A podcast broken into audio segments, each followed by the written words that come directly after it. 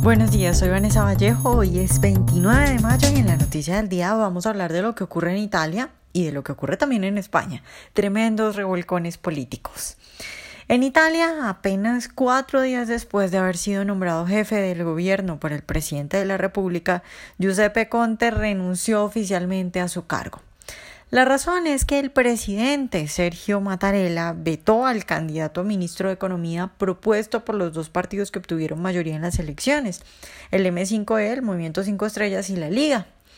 A Mattarella pues no le gustó que propusieran para ministro de Economía al señor Paolo Sabona porque este señor es un neuroescéptico y habla constantemente, por ejemplo, de las desventajas y problemas de mantenerse en el euro, entre otras cosas.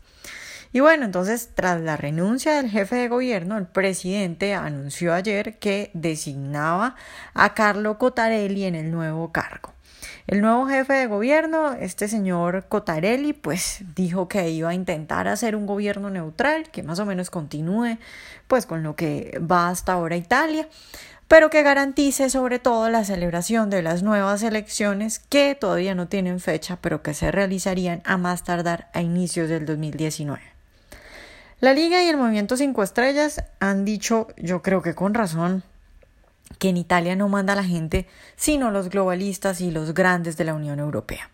Estos dos partidos consiguieron la mayoría en las elecciones, pero resulta que no pueden conformar gobierno como quieren y no los dejan hacer los cambios que proponen.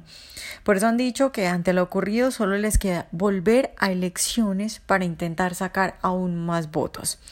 Para muchos analistas, lo que hace en este momento el presidente italiano de impedirle a estos dos partidos políticos eh, que conformen el gobierno como quieren es simplemente despertar un mayor interés de los italianos en estos movimientos que, entre otras cosas, han salido adelante muy rápido denunciando que uno de los principales problemas de Italia y de Europa es la inmigración masiva y descontrolada.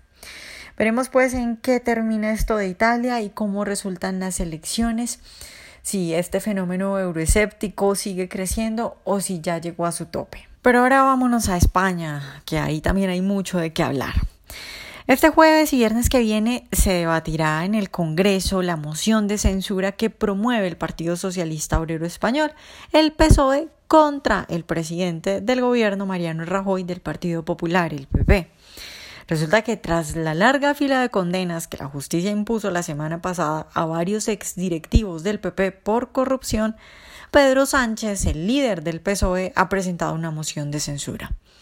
El punto clave de esa moción de censura es que si la mayoría vota la moción, Sánchez sería el nuevo presidente de España y eso no le gusta a algunos.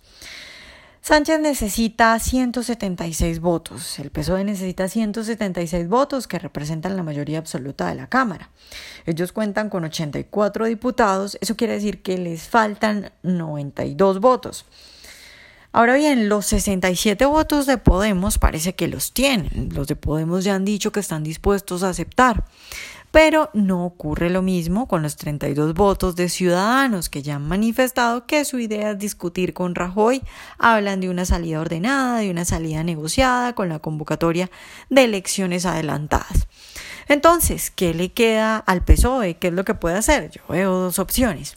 La primera sería sumarle a los votos de Podemos los de todos los demás partidos quitando por supuesto a Ciudadanos que ya ha dicho que no va a participar en eso. Si así fuera, conseguiría 179 votos, tres más de los que necesita. Pero eso es si todos los diputados de todos los partidos, excepto Ciudadanos, apoyan la moción. La segunda opción es cambiar la propuesta y presentar a alguien diferente a Sánchez, es decir, presentar la moción pero proponer a alguien diferente a Sánchez para que sea el nuevo presidente de España y con eso convencer a ciudadanos.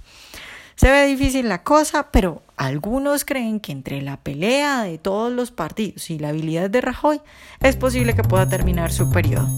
Ya veremos qué pasa.